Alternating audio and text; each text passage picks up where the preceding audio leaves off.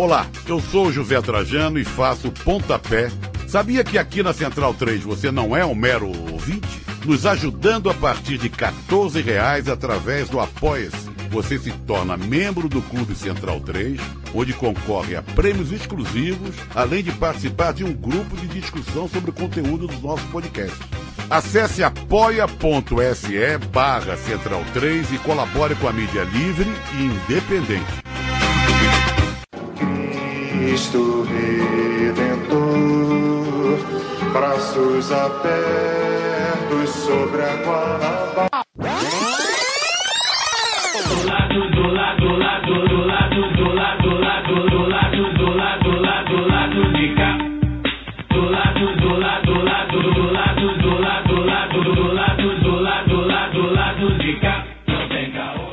Momento, ouvintes da Central 3. Hoje é quinta-feira, dia 26 de agosto de 2021. Eu sou o Caio Belandi, este é o lado B do Rio 207. Voltamos para sexta-feira. A entrevista de hoje é com Letícia Janela, professora e pesquisadora da Escola Nacional de Ciências Estatísticas do IBGE, especialista na temática do Porto Maravilha. Além dos desdobramentos do projeto na zona portuária do Rio, seus legados e tudo mais, a gente também falou sobre racismo ambiental e demais conflitos territoriais, aproveitando o mote da votação do marco temporal no STF. Desde já, todo apoio aos povos indígenas, marco temporal, não. Tivemos alguns problemas técnicos quanto ao som, tá? Vocês vão perceber aí é, vazamento de ruído, questões de microfone, enfim, acho até que este som aqui não está lá, essas coisas. Coisas dos tempos modernos, do home office, né? A falta de um estúdio, então a gente pede desculpa desde já. Antes de ouvirmos a Letícia, o resultado do sorteio dos apoiadores, né?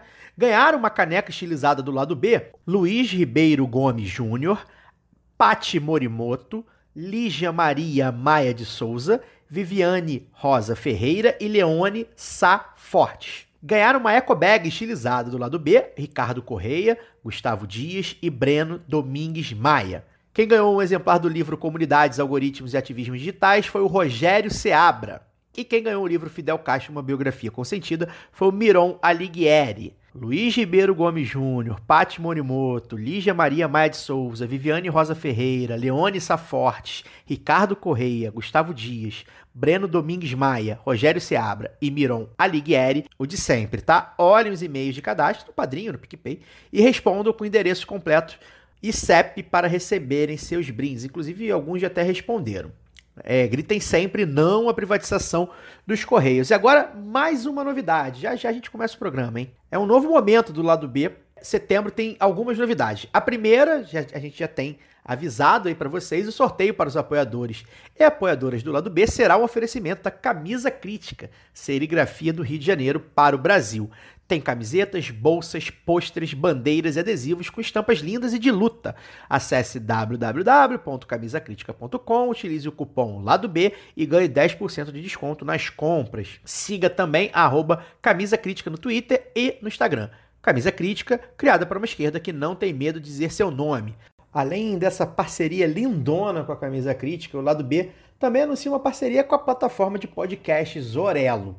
Além de ouvir o lado B do Rio pelo Orelo, você também pode apoiar a gente direto na plataforma. Ah, mas qual é a vantagem disso, Caio Belange? A vantagem é que você terá acesso a conteúdos exclusivos do lado B na Orelo.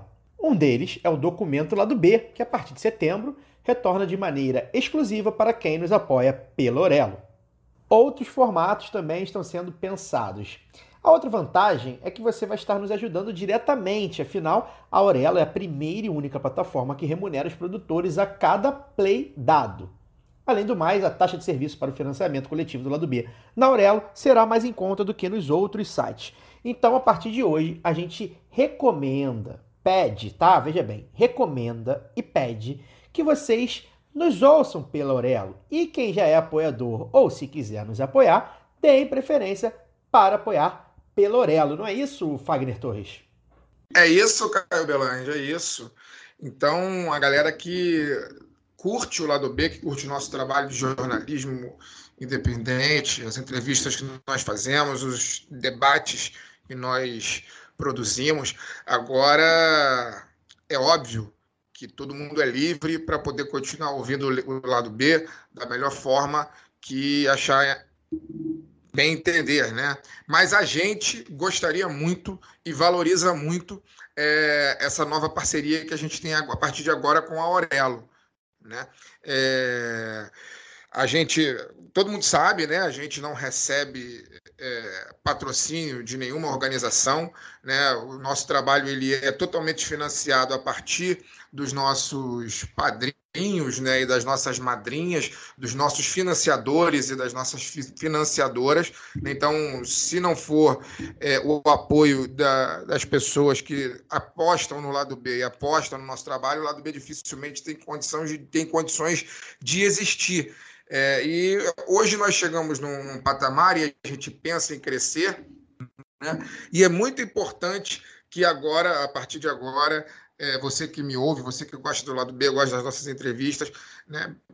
baixe o aplicativo da Aurelo para o seu, seu tocador, né, para o seu celular, que é provavelmente o ambiente, o local onde as pessoas mais escutam o podcast.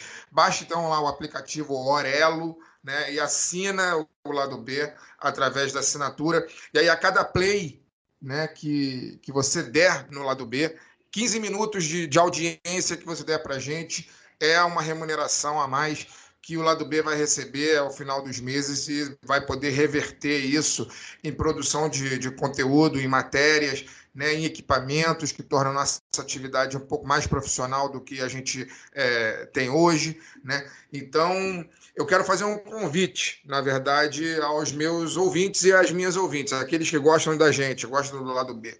É, baixe o aplicativo da Aurelo para o seu, seu, celular, né? E a partir de agora não tem muita dificuldade. Você vai só baixar, assinar o lado B, e aí a partir de agora, sempre que tiver um programa novo, né, você vai receber uma notificação no seu aparelho dizendo tem lado B, né?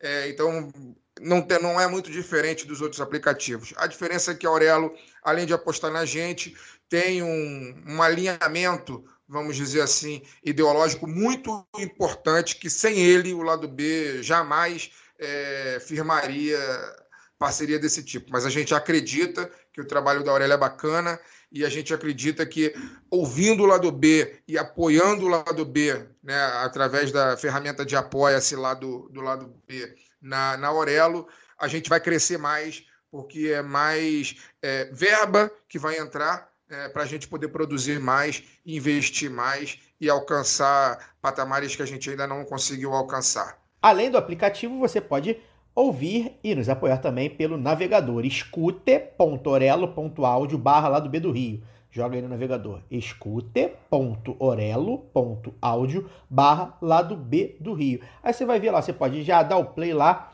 nos, nos conteúdos que, que já, já estarão lá. Você pode também clicar em apoiar. As faixas são as, as mesmas, né? 2, 7, 20 50, ou enfim, o quanto você puder dar a partir de R$ reais. É, continua concorrendo aos sorteios, continua. A gente quer voltar com a, com a newsletter em breve, provavelmente voltaremos, ainda reformulando. Enfim, o resto continua tudo igual. Mas lembre-se, tá? Vocês continuam livres para ouvir o programa onde quiserem. Tanto lá do B do Rio quanto lá do B Notícias seguem gratuitos, livres, em qualquer plataforma, mesmo essas aí que não nos remuneram. O aplicativo da Aurelo é gratuito e você poderá apoiar o lado B e outros podcasts que você quiser lá na Aurelo via cartão de crédito. Chega de conversinha, bora para a entrevista com a Letícia. Letícia, é um prazer tê-la aqui conosco. É, aproveito sua presença aqui para mandar um abraço para o nosso ouvinte e apoiador Rogério, que foi quem indicou seu nome e o seu trabalho. É, um dos seus campos de estudo é o chamado racismo ambiental e todos esses ditos processos de injustiça ambiental que acabam prejudicando determinadas populações. É, estamos agora quinta-feira, dia 26, no foco do julgamento do marco temporal pelo STF, é, foi adiado, inclusive, volta no dia primeiro, falaremos sobre isso também, continuaremos acompanhando. Também da, da bonita e difícil luta dos povos indígenas lá em Brasília para que essa ação não seja autorizada pelo Supremo. Inclusive, tem sido é, um pouco noticiado, ou quase nada noticiado, na grande imprensa. Então, é nosso papel aqui do lado B trazer esse assunto. Então, eu queria que você primeiro explicasse para os ouvintes mais desatentos né, do que se trata esse julgamento do marco temporal, um resumo é, é, rápido assim, sobre os desdobramentos né, para os territórios indígenas, caso ele seja aprovado. E aí você já aproveita e já pode entrar para explicar para explicar a gente o conceito de racismo ambiental, né, contextualizando com esse e outros episódios aí que nós temos visto nos últimos anos. Bom, boa noite, Caio, Fagner é, e Daniel. É um prazer, uma honra estar aqui batendo esse papo aqui com vocês e me sinto muito feliz com o convite e com essa possibilidade da gente abrir esse, esse debate e esse diálogo. Então, bom, começando um pouco aí com esse tema que eu acho que não tinha como mesmo a gente não é, passar por ele hoje, né? Eu acho que é importante que a gente reflita e faça aqui uma contextualização mais ampla é, do que está por trás né, dessa discussão, por que, que, que a gente está falando dessa tese do marco temporal hoje, nesse contexto. Enfim, eu acho que na superfície está é, tá muito claro para todos nós né, que a gente está vivendo um, um, momento de recrudescimento é, muito trágico de todos os direitos é, conquistados aí com sempre com muita luta. Eu acho que o que a gente está vendo também hoje com o acampamento da luta pela vida, enfim, é mais um exemplo de como que todas as nossas conquistas são sempre resultado de muita é, dedicação, muita luta e muita, é, enfim, de, de abrir mão, né, de, de diversas é, questões aí das, das, das, vidas de cada um, de cada população, para se unir no coletivo e, e, enfrentar todas essas forças aí que estão dominando todos os processos. Mas então acho que é importante a gente entender um pouco o que está por trás dessa discussão e a gente tentar fazer também um paralelo com essa dimensão do racismo ambiental e trazer um pouco também para a discussão que é o que me cabe assim um pouco mais de, de é, de acompanhamento, né, ultimamente, nos últimos anos, que é essa discussão das políticas urbanas aqui no Rio de Janeiro e como isso tudo se entrelaça na realidade. Acho que esse é um pouco o objetivo que eu queria construir aqui com vocês. Bom, então a gente precisa entender é, que essa. É, a gente vive hoje, né, um, na verdade, a gente tem que entender que os povos indígenas estão aí lutando pela própria vida há 500 anos, né? Acho que esse é o ponto de partida que a gente precisa ter para entender o que está acontecendo hoje.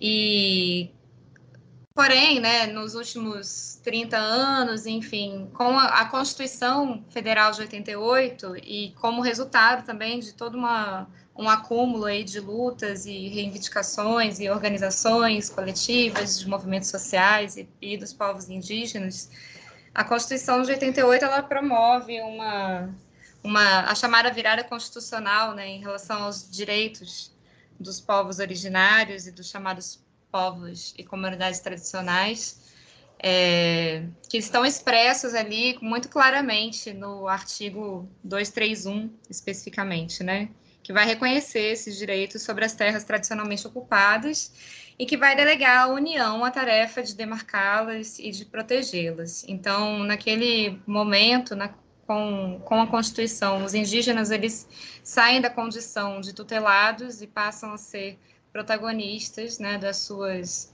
é, lutas e reivindicações políticas e pela demarcação de terras.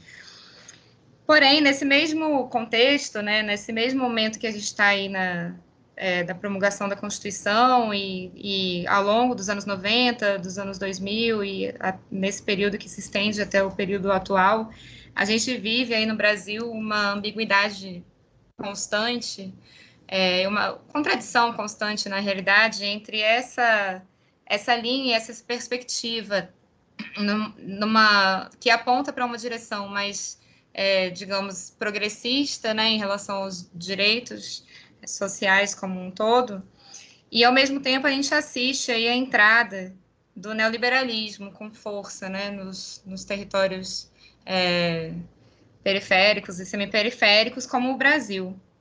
E isso vai construir aí uma contradição que vai é, conduzir um pouco os processos políticos aí ao longo de todas essas décadas, né? E que vai se refletir também na dimensão urbana. Então, quando a gente fala de política urbana, a gente está falando também desse processo, né? De uma de uma é, uma perspectiva mais progressista que vai ser apontada aí com os artigos 182 e 183 da Constituição Federal, que depois vão ser regulamentados pelo Estatuto da Cidade, mas que vai o tempo inteiro precisar ali é, so, precisar estar num constante embate aí com essa entrada desse neoliberalismo nessas no nosso território, né?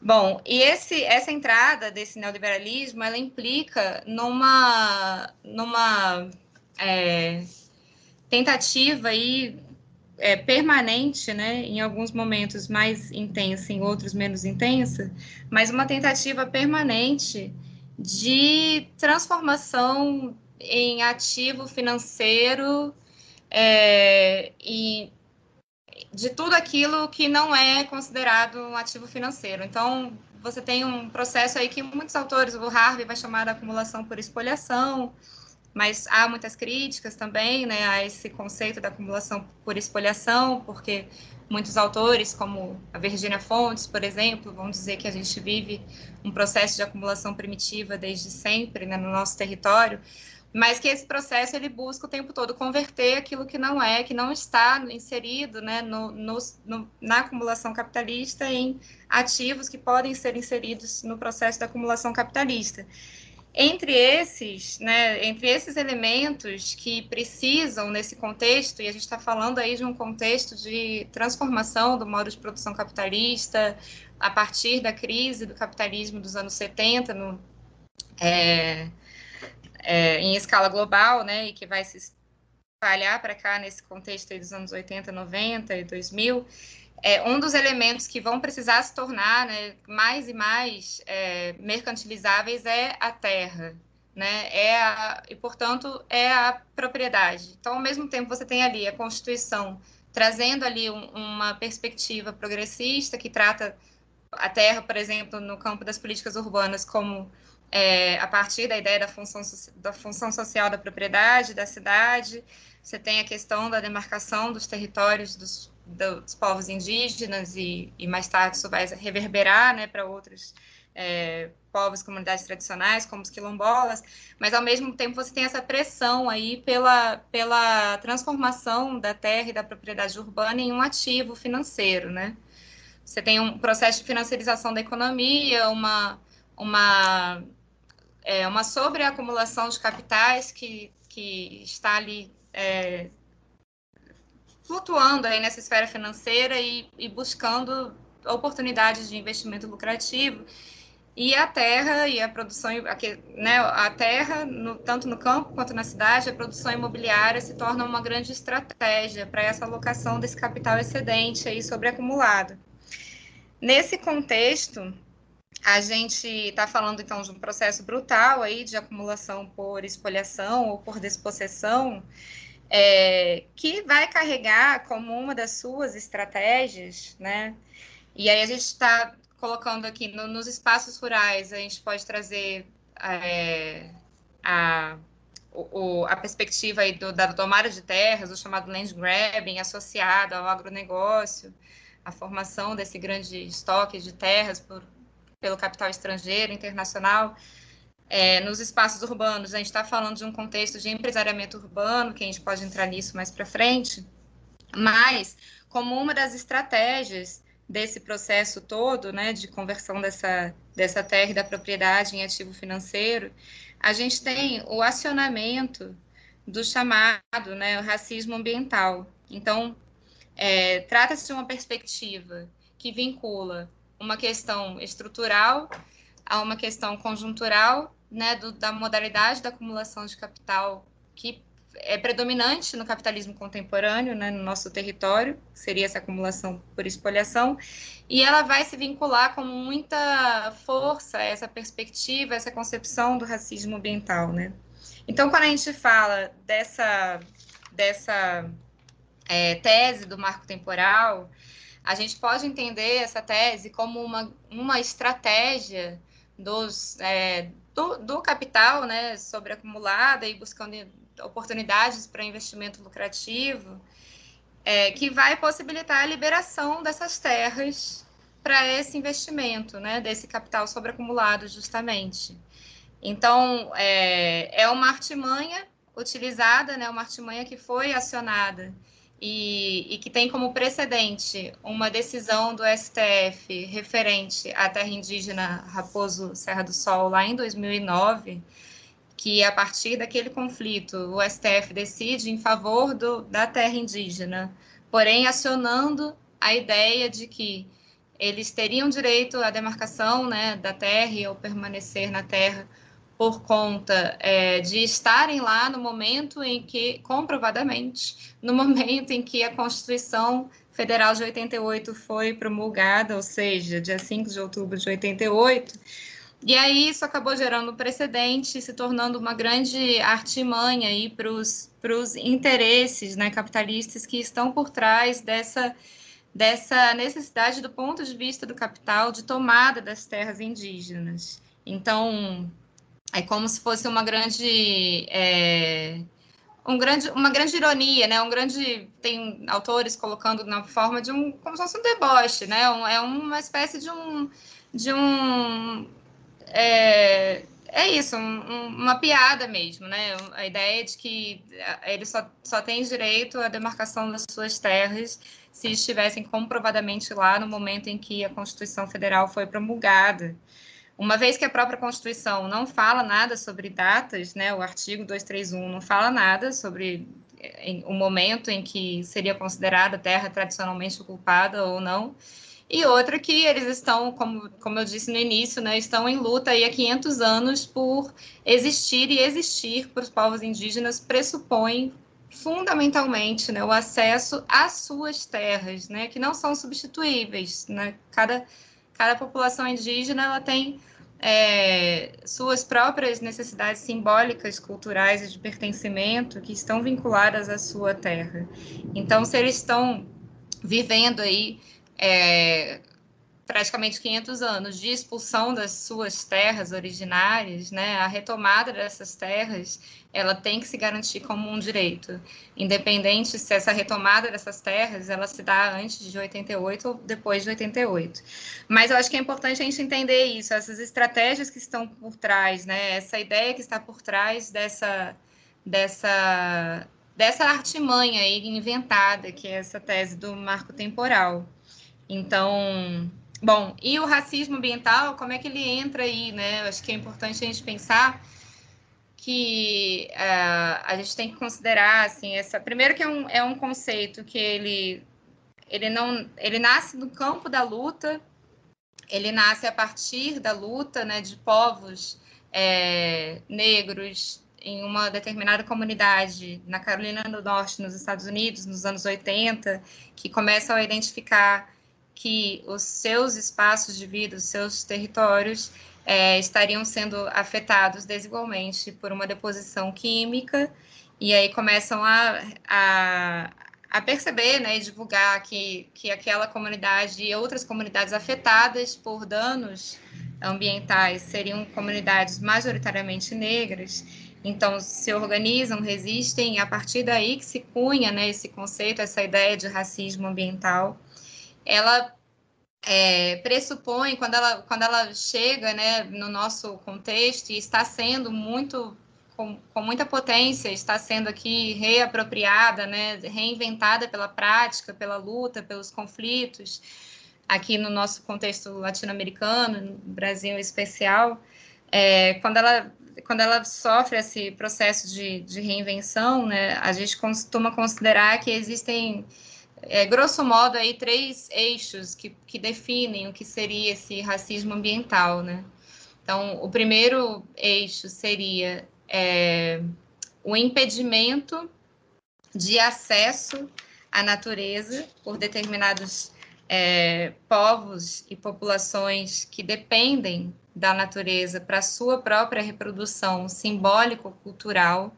Então, se eles são impedidos de acessar a natureza, ou mesmo de se apropriar da natureza conforme as suas necessidades simbólicas e culturais de reprodução desse grupo, a gente coloca que ele está sofrendo um processo de injustiça ambiental que costuma, na imensa maioria das vezes, carregar como elemento central uma dimensão étnico-racial, associada, então, portanto, ao racismo ambiental.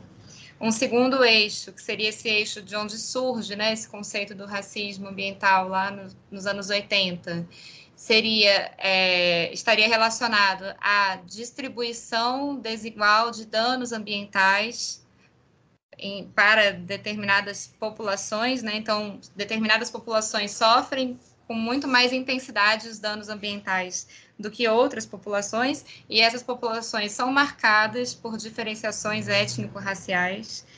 E o terceiro eixo estaria associado a uma proteção ambiental enviesada, né? Então, muitas vezes, e isso é muito frequente no urbano, né? tem, tem trabalhos recentes, inclusive uma monografia belíssima de uma de uma aluna realizada na, na ENSE, recentemente, orientada pelo colega Fernando Damasco, mas a Caroline Brandão, essa aluna, ela vai identificar que entre as dimensões do racismo ambiental que estão fortemente presentes no, no Rio de Janeiro, no, no urbano, portanto, ela, ela está relacionada a essa proteção ambiental de caráter enviesado. Então, os, os territórios que possuem é, amenidades naturais, entre aspas, né? Eles são é, colocados numa narrativa de dano ambiental promovido por populações negras, pobres, pela classe popular em geral, como né, as encostas e as favelas de várias áreas aqui de valorização no Rio enquanto os mesmos é, ecossistemas, os mesmos ambientes são, são alvo de, do, voraz do setor imobiliário, né? Então, o setor imobiliário se apropria desse mesmo ambiente como amenidade natural, vende, mercantiliza essa natureza é, a partir da instalação dos empreendimentos, dos condomínios, etc. Então, a gente está dizendo aí que são, que são processos também de racismo ambiental. Então, resumindo, são esses três eixos que a gente pode chamar é, que, que conduzem esses processos: a distribuição desigual dos danos, essa apropriação desigual desse discurso, da narrativa da proteção ambiental. Tem um pesquisador também, Marcelo Lopes de Souza, ele tem um, um texto bem que é bem referenciado nessa área, que chama né, proteção ambiental para quem? Acho que é a grande pergunta que fica. E terceiro, pelo impedimento da reprodução social e cultural de grupos, impedindo suas práticas espaciais que estão associadas ao uso e apropriação da natureza. Então, isso está intimamente vinculado ao caso do marco temporal. Né? Então, é uma estratégia, uma artimanha utilizada para a tomada dessas terras dos povos indígenas a partir desse, desse argumento falacioso, é, para possibilitar e promover a, essa reprodução do capital nessa esfera financeira, nesse contexto da financiarização, da neoliberalização, da ultraliberalização, como a gente estaria vivendo aqui, e ao mesmo tempo é, impedindo suas práticas culturais. Então, enquanto, enquanto a gente teve aí diversas, algumas décadas aí de, de de convivência.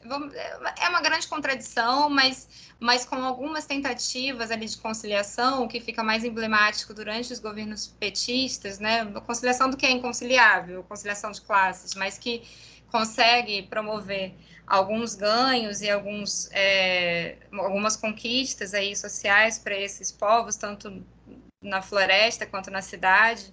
Ao mesmo tempo, você tem essa pressão dessa entrada aí, desse, dessa neoliberalização, da financiarização, que vai promover essa, essa, essa corrida, essa tomada aí por terras através de, de vários mecanismos, como no caso é, das, das florestas, através principalmente do agronegócio.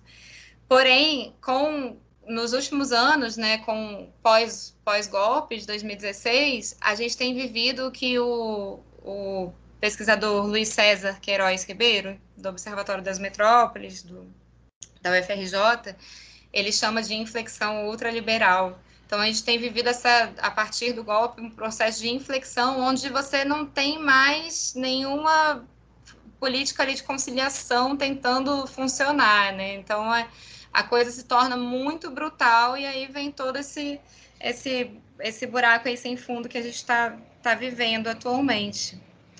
É, inclusive que, que se rebate nas próprias mudanças em relação à regularização fundiária, tanto na, no, no, rural quanto no urbano, enfim. Então, acho que essa grande contextualização é importante, né, para a gente começar essa, essa discussão. Né? Então, é uma formação socioespacial brasileira é, sempre baseada nesse processo, sempre baseada nesse racismo ambiental.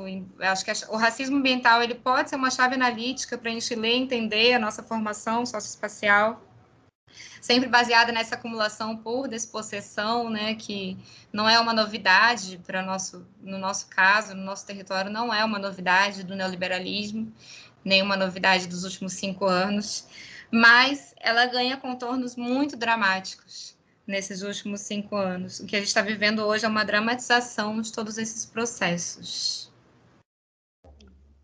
Letícia, boa noite. É, trazendo um pouco a discussão para o urbano, né? É, a gente teve no, nos últimos 20 a 30 anos um, um certo esgotamento da, do, da expansão da, da especulação urbana pro, pela, pela expansão da cidade, né, para lugares cada vez mais longínquos, e a gente tem uma certa moda do, do, da requalificação de espaços ditos decadentes da cidade, né, sobretudo regiões portuárias, regiões é, industriais esvaziadas. Então, a gente tem exemplos é, por todo o mundo. É, a Olimpíada de Barcelona, em 92, talvez tenha sido o primeiro grande marco. Tem Puerto Madeiro, em Buenos Aires, tem o Malecon 2000 em Guayaquil e no Rio de Janeiro. É, desde a virada do século, a gente tinha diversos projetos, algo mirabolantes para a nossa região portuária. Né? O César Maia chegou a, a falar em Museu Guggenheim. Uhum. É, o Porto sempre entrou nos projetos é, de olímpicos, né? Teve um primeiro projeto olímpico para 2004, que foi derrotado, e depois em 2016, apesar da concentração das atividades na Barra em Deodoro, conseguiu-se enfiar o, a requalificação urbana do Porto dentro do projeto olímpico, sendo que nenhuma competição foi disputada lá, né? exceto algum um pequeno trecho da, das maratonas. É, mas, enfim, fizeram Pira Olímpica lá, o Fun Fest, etc. É, havia uma. Eu lembro que na época da, das obras havia um, uma certa justificativa, né?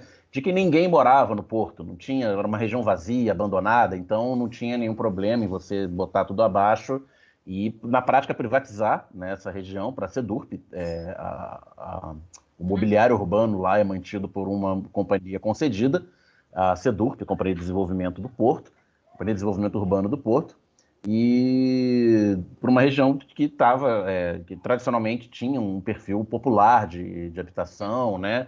Favelas das mais antigas, a mais antiga oficialmente do Rio de Janeiro, Morro da, da Providência, tem um lado que desce ali para o lado do Porto. É, eu sei que você teve, tem uma, uma história na, nos movimentos de resistência popular naquela área, queria que você é, falasse sobre essa experiência e a, relacionando o racismo ambiental que comunidades tradicionais sofrem é, na, em áreas rurais, em áreas de floresta, com a, essa, essa invisibilização de populações que estão há, há, décadas, às vezes há mais de 100 anos, numa região e são completamente invisibilizadas, é, dizendo que aquilo ali é um vazio urbano que precisa ser requalificado. Ótimo, muito bom, Daniel. Obrigada pela pergunta. É, eu acho que é importante a gente entender, assim, acho que é, o papel um pouco que o porto e a zona portuária desempenham na nossa formação socioespacial também brasileira, é, na medida em que se torna, essa região se torna uma referência empírica e paradigmática em relação às transformações do capitalismo na história, né, desde o do início. Então, a zona portuária, ela, ela, ela, ela se constitui aí enquanto um, um, produto e também um produtor aí das transformações do capitalismo em escala global, né? É, então, o que a gente está assistindo aí com, com Porto Maravilha nos últimos na verdade, 12 anos agora, 11 anos e alguma coisa, a lei foi aprovada em novembro de 2009. É, o que a gente vem assistindo tem relação com essas transformações recentes, justamente que eu, que eu mencionei na pergunta anterior, do modo de produção capitalista e, das, e com as necessidades é, que surgem, né, a partir dessas transformações recentes do modo de produção capitalista, no sentido de é, no sentido de encontrar, né, no sentido de, de encontro as possibilidades de investimento lucrativo para esse capital sobreacumulado na esfera financeira. Então, a gente tem é, o que acontece no porto, ele está completamente relacionado com a mesma coisa que acontece né, na, nas florestas. Acho que esse é um pouco o tom que eu, que eu quero trazer nessa minha introdução aqui. Bom, é, a gente tem, então, o, o projeto é lançado em 2009, sim, ele acompanha uma tendência global aí de revitalização, da chamada revitalização de centros urbanos. Então, os centros urbanos e áreas portuárias centrais, né? Eles é, sofreram em escala global, em diversas cidades do mundo, sofrem um processo de relativo esvaziamento ao longo do século XX, especialmente. E se torna, então, esse centro que, que, que, na sua história, ele vive processos de valorização, desvalorização, valorização, desvalorização, né? O, o tempo todo, a gente pode falar um pouco mais disso, desse processo histórico, se vocês tiverem interesse, mas nesse, nesse contexto em que ele sofre esse novo processo de desvalorização ao longo do século XX, ele se torna uma grande fronteira para essa para esse processo de reinvenção da acumulação de capital, né, no contexto do, do neoliberalismo. Então, acho que isso é importante a gente entender é, de, de saída, assim, e como que isso se insere num contexto global de revitalização e de renovação urbana de centros como uma tendência e uma, uma fronteira que é colocada em escala global nesse contexto dessa transformação do capitalismo. É, falando especificamente né, do, do, Porto Maravilha, da chegada do Porto Maravilha, a gente tem realmente tentativas aí de transformação da zona portuária que vão sendo construídas no Rio de Janeiro desde os anos 80, é, mais, mais emblematicamente a partir dos, do, do ano 2000, na verdade 2001, mas a gente não tinha possibilidade é, não tinha, não havia uma, uma construção de um mecanismo aí financeiro, institucional adequado para possibilitar a efetivação de um projeto desse porte, como, como o do Porto Maravilha. Isso se dá somente com o alinhamento das esferas políticas de governo, né, com a eleição do Eduardo Paes, naquele momento, em 2009, né, quando ele assume, alinhado ao PT e alinhado ao Sérgio Cabral. Então, você tem um alinhamento das três esferas de governo que vai ser fundamental para para levar a cabo aí esse projeto que já é um, um desejo é, de décadas aí anteriores para essa para essa região da cidade, né? Então se tem essa esse alinhamento político, lembrando que o porto ele ele vai se configurar como uma área que possui mais de 60% dos seus terrenos é, se configurava, né, antes do Porto Maravilha, como mais de 60% dos seus terrenos como terrenos da União, que perdem a expressividade após a transferência da capital para Brasília, nos anos 60.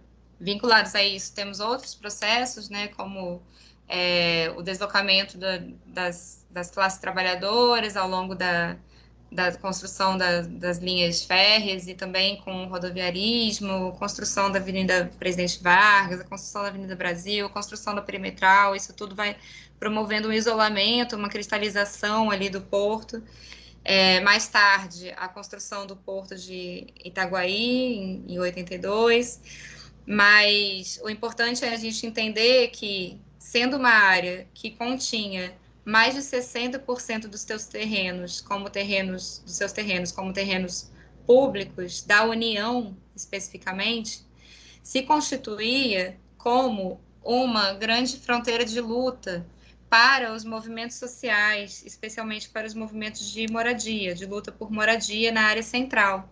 Então, é uma área infraestruturada, é uma área bem localizada, no centro da cidade, né, do lado do, do formal centro da cidade, com infraestrutura de transporte, de comunicações, etc., e com muitos terrenos é, sem cumprir a sua função social. Então, com muitos terrenos ociosos, inclusive é, públicos, né? Em sua maioria, inclusive públicos. Então, se tinha ali durante muitos anos essa área como essa essa fronteira aí de luta dos movimentos por moradia, os movimentos sociais, etc., como uma área que deveria ser pensada e deveria ser é, também, entre aspas, revitalizada para possibilitar a, a moradia, para possibilitar a correção de déficit habitacional no Rio de Janeiro e a moradia das classes populares, das classes trabalhadoras ali. Porém, chega o Porto Maravilha, é, ele já vem sendo. É, é, importante a gente entender que em 2007, na verdade, em 2003, a gente tem uma, uma chamada né, do Ministério das Cidades, então recém-criado, através da Secretaria Nacional de Programas Urbanos.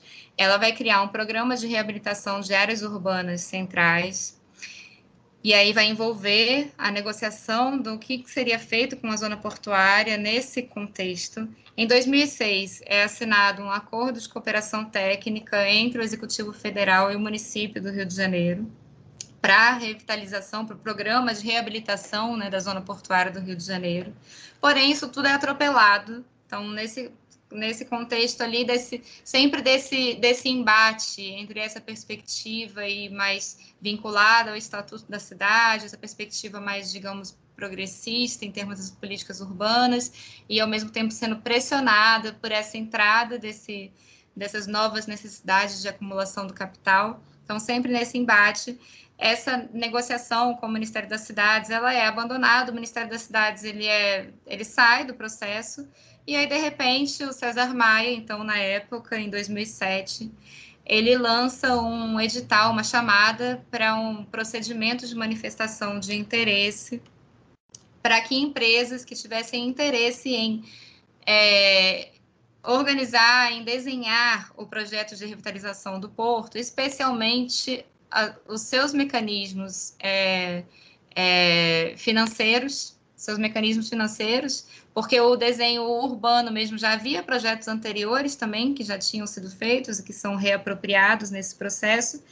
E aí a gente tem a formação do chamado consórcio Rio, Mar e Vila, então formado por Odebrecht, OAS, Carioca Engenharia e então Andrade Gutierrez, que depois sai do processo.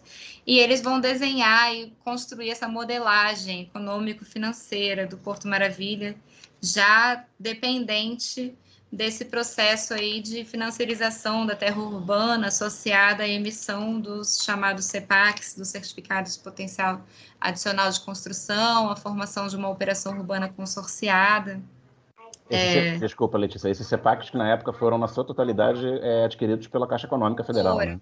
Foram, exatamente, foram sim. É, Bom, é isso. E aí ele já nesse, então ele já as próprias empresas que depois vão ser a concessionária, né, do, vão formar a concessionária Porto Novo, as próprias empresas são que desenham, né, o, a, a, a modelagem econômico-financeira do, do Porto Maravilha. E isso vai ser retomado quando o Eduardo Paes entra, porque ele consegue o alinhamento entre as esferas de governo, esse alinhamento é necessário para a condução pra, dos terrenos, né? para a integração, integralização dos terrenos na, nessa conta e da SEDURP. E aí é isso, Daniel. Então, o mecanismo é pautado na emissão desses títulos pela prefeitura, que são os certificados de potencial adicional de construção, que vão permitir que os investidores interessados em é, investir naquela área, que eles possam, é, através da compra desses títulos, desses CEPACs, que eles pudessem, que eles tenham o direito de construir é, para além do coeficiente de, né, de aproveitamento básico, em, é, de acordo com novos gabaritos definidos pela lei que cria a operação urbana. É a, é a, prefeitura vendendo gabarito, grosso modo. É isso, é isso. Então, através da outorga onerosa, né, desse mecanismo da outorga onerosa vinculado à operação urbana consorciada. Exatamente. E aí a Caixa, a Caixa monta um fundo, que é o Fundo de Investimento Imobiliário Porto Maravilha, e aí ela compra a integralidade desses CEPACs, na época, por 3 bilhões e meio, são 6 milhões e 400 e alguma coisa CEPACs, é, esperando que é, esses CEPACs sejam é, valorizados no mercado financeiro e que sejam, portanto, e aí, a partir dessa, dessa valorização do, do, do no mercado financeiro, a, a a operação seria financiada. Então, a Caixa paga ao concessionário Porto Novo para a execução dos serviços e obras na região portuária, e ela e aí esse contrato é assinado com essas mesmas empresas que fizeram a proposta de manifestação de interesse lá atrás, em 2007, e a Caixa se compromete a pagar isso. Ela se compromete a partir do FGTS, dando como garantia o FGTS. Inclusive, é, o Eduardo Cunha, né? Ele está é, processado, enfim, é, por causa de uma, entre outras coisas, claro, por causa de uma propina de 52 milhões que ele teria negociado para permitir que o FGTS pudesse é, financiar operações urbanas consorciadas. Isso é bem importante a gente ressaltar como que esses processos estão todos associados, né? E mesmo assim, então a Caixa detém essa totalidade, detém por um momento essa totalidade desses títulos, desses CEPACs, e esses títulos, eles são encalhados.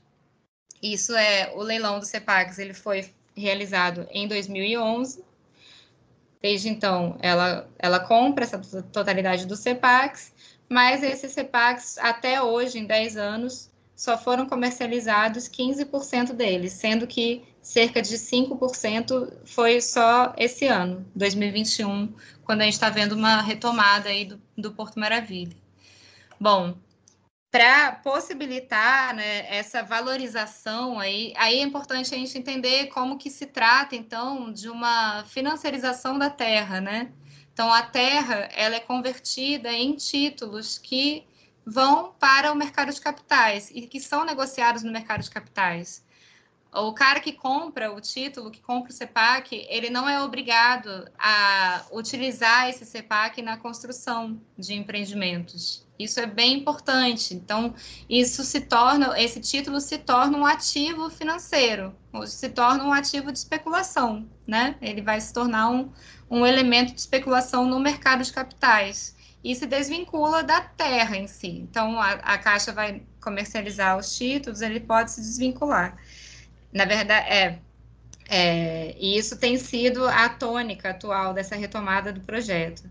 Bom, e, e para isso, né, para possibilitar essa valorização desses CEPACs no mercado de capital, a prefeitura precisava mostrar para os investidores que aquela região é uma região com potencial de investimento. E aí, para isso, começam a todas as violações de direitos né, daquela região. Então, a gente tem um processo brutal aí de remoções e ameaças de remoções, e de remoções que não foram realizadas por conta de muita resistência, de muita luta, de muita organização coletiva, é, que vão que tem como fundamento né, esse sentido. É, vamos, vamos mostrar aqui para os investidores que essa região aqui ela tem um potencial de revalorização gigantesco, então, portanto, a gente não pode ter é, população aqui pobre, negra, morando aqui. Né? Essa é a lógica que, que, não, que não está dita, que não está explícita, é claro, né? no, na lei e nos documentos que pautam o Porto Maravilha, mas é a lógica por trás. Porém, esses CEPACs ficaram encalhados muito devido à, crise macroeconômica, à falta de confiança mesmo do mercado financeiro nesse mecanismo, nesses títulos. Inclusive, a própria CVM, ela aponta lá atrás, quando os títulos são lançados antes do leilão da Caixa, que é uma operação de alto risco, então, os próprios investidores ali ficam com o pé atrás e a operação fica encalhada. A, a concessionária, hoje a prefeitura tem uma dívida enorme com a concessionária, acho que cerca de 700 milhões, que está em litígio de reais, porque a Caixa declara liquidez diversas vezes consecutivas, não consegue pagar a concessionária e a prefeitura começa a recomprar os títulos que ela própria emitiu. Então, em, em, todas as dimensões se trata de uma expropriação brutal da classe trabalhadora, né? tanto em termos das, das remoções, da, da, se o projeto, entre aspas, vinga do ponto de vista do capital, a gente tem também um processo possível de gentrificação e de, de, de substituição de populações né, da zona portuária por populações de classe média.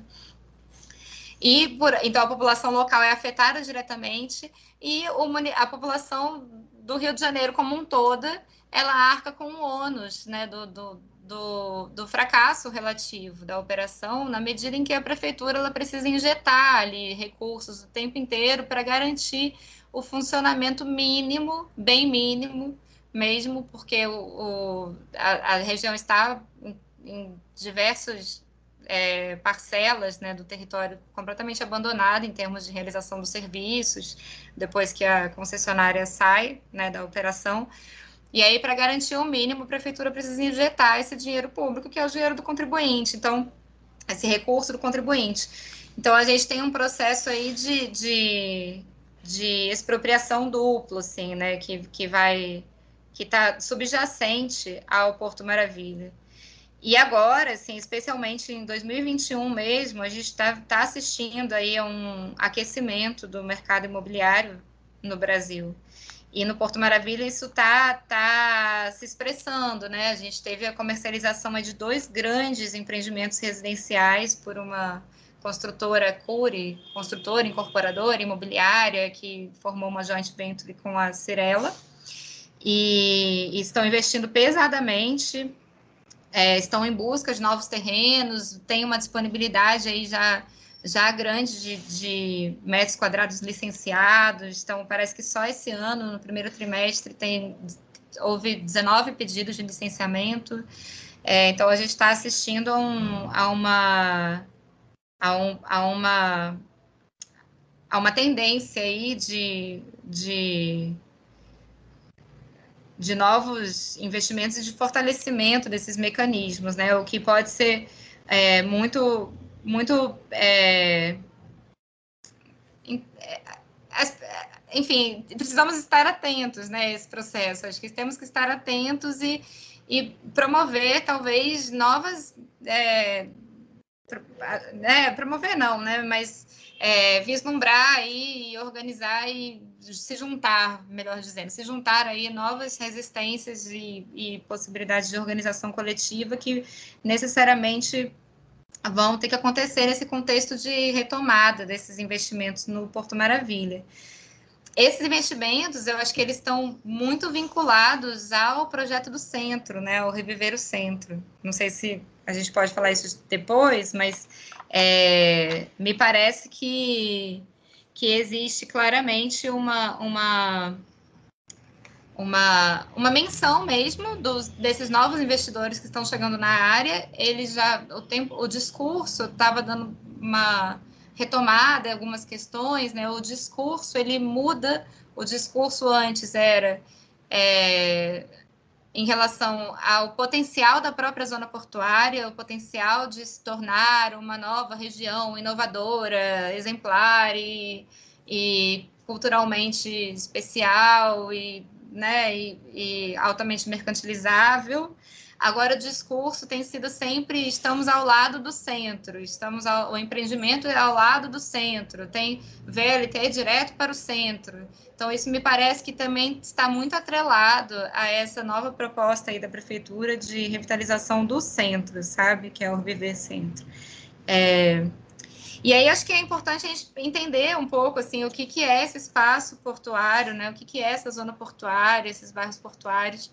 Eles são é, é, formados, assim, acho que historicamente as populações é, que o constroem, né, que o produzem, foram é, escravos, seus descendentes, pessoas escravizadas, seus descendentes, e, e a partir de um, de um contexto aí de, de luta pela, pela existência intenso, que eu acho que eu até gostaria de entrar aqui no processo histórico, mas também não sei se, se eu vou tomar muito do, do tempo aqui, mas acho que é importante a gente entender um pouco esse processo histórico de formação né, dessa zona Já manda. Já pode, pode mandar, Letícia, porque até para contextualizar, a gente tem um público muito, muito grande fora do, do Rio, do Rio né? também, né? Então, ah. enfim, é claro que vai ter gente que nem sempre vai se interessar pelas coisas do Rio, mas quem está interessado, porque não tem como não, não estar alheio, né, ao Rio de Janeiro no momento, principalmente no momento agora atual. É muito interessante a, a dinâmica da região portuária, tudo que, que é, é, o porto de escravos que tinha, uhum. enfim. Então você pode, pode adentrar esse, esse tema assim, já pode, já pode contextualizar para a gente. Beleza, então tá. Então é o seguinte, assim, acho que é importante a gente entender é, primeiro o papel e a relação porto-cidade na história, né, na história do, do Brasil e na história do capitalismo mundial mesmo, né? Então, é, a gente tem aqui uma, no contexto do Brasil colônia, a, o Rio de Janeiro era basicamente é, um, um, grande conjunto de pequenos cais, né, de pequenos pequenos portos, microportos aí, né? De onde saía açúcar, primeiramente, depois saía ouro, né? Isso ainda no século XVII, final do século XVII, e a partir de onde entram pessoas escravizadas e algumas algum grau de mercadorias, tecidos, né, especiarias, etc.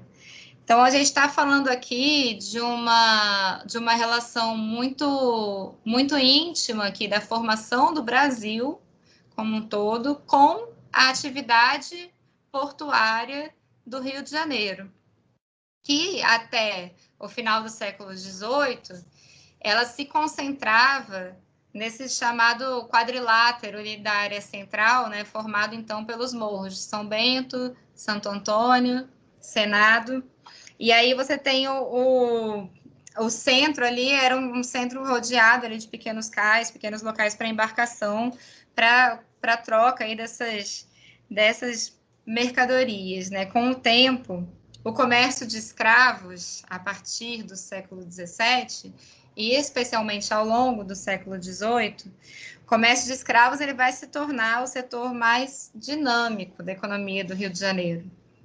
Então, é, é, essa atividade né, que, que vai se configurar como uma atividade extremamente cruel, precária e, enfim, todos sabemos que, que, que é fundante da nossa sociedade, que é estrutural da nossa sociedade, que explica muito dos processos que estão aí, que vai explicar o, o, o racismo ambiental né, ela vai ser o motor dessa economia do Rio de Janeiro ao longo de todo o século XVII e ao longo de todo o século XVIII e boa parte aí do século XIX.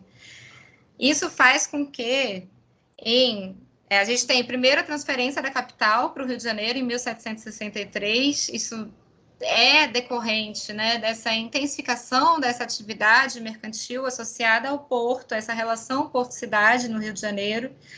E aí, em 1774, tem uma determinação, e se transfere efetivamente em 1779, do Marquês de Lavradio, para transferência de merca do mercado de escravos para a região do Valongo, que é onde hoje está a região portuária, ali entre, né, entre hoje está, está bem ali entre Saúde e Gamboa.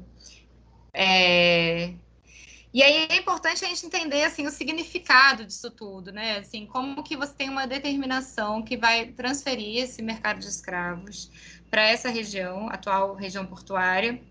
E essa determinação, ela fala muito claramente que a atividade, ela tinha que ser colocada longe das vistas da elite nascente que estava se estabelecendo ali na área central do Rio de Janeiro, atual ali Rua Direita, né, Largo do, do Passo, onde está hoje a Praça 15, aquele pedaço ali, né, então, é já no século XVIII, é, se estabelecendo como referência para essas elites que circulavam ali, em sua maioria, inclusive, é, é, elites e, que, que nascem né, que, se, que acumulam capital a partir do mercado de escravos, a partir do comércio de escravos, então circulam ali, e, e aí vem essa determinação do Marquês Lavradio mandando ir, para longe, que então era longe da, do centro, né, longe da, da, cidade, na verdade, que a cidade se resumia ali. Então a, a região do Valongo ela estava afastada, mais ao norte. Então vem essa determinação claramente com, com, com um caráter aí de estigmatização né, dessa atividade decorrente das, das condições degradantes, insalubres, cruéis e, e altamente precarizadas que, necessit... que eram fundamentais para a reprodução do capital na, na, na colônia, mas que necessitavam ficar ali longe das vistas dessa elite. Então, eu costumo dizer, né, acho que eu, vários autores, na verdade, estudiosos aí da zona portuária, é, que a zona portuária ela já nasce, então, num processo de estigmatização. Ela já nasce com essa com esse conteúdo, né, assim, de ser é, a, a região é, relegada às, à atividade mais horrível que, que, que podia existir, né, nessa, nessa sociedade. É, e aí, com essa transferência, a partir de 1779, que se dá essa, essa a determinação é de 74, se não me engano, e a transferência mesmo 79. A partir dessa transferência vai se formar o chamado complexo do Valongo, esse complexo do, associado ao mercado de escravos. Então, a gente tem o cemitério, né, que é o cemitério dos Pretos Novos, para quem conhece o Rio de Janeiro é, e está aqui, né, seguramente é, esperamos que, que sim, né? Que já ouviu falar, que é onde eram enterradas, jogadas, na verdade, né?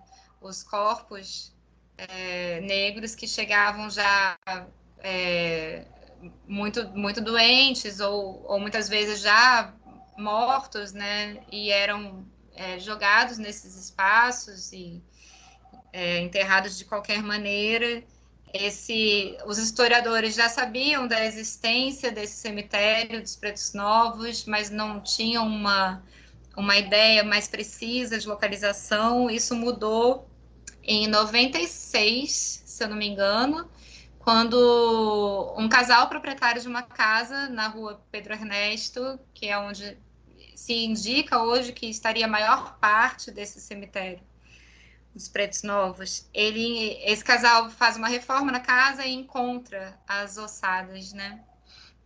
E aí chama pesquisadores, antropólogos, historiadores para entender do que se tratava, mas ainda assim é, o, o, o, não, não foi possível né, visibilizar para toda a sociedade esse, essa, essa problemática naquele, naquele momento. Bom, isso depois vai retomar com a é, é, escavação né, das, do, do cais do Valongo decorrente das obras lá em 2013. Vou voltar nisso, né? Mas então você tem o cemitério de escravos, tem o, o mercado de escravos, né? Estima-se que havia cerca de 50 é, casas como armazéns onde eram negociados, vendidos, expostos os escravos. Cada uma dessas casas, os historiadores estimam que comportavam aí cerca de 2 mil, 2 mil é, escravos aí para serem comercializados.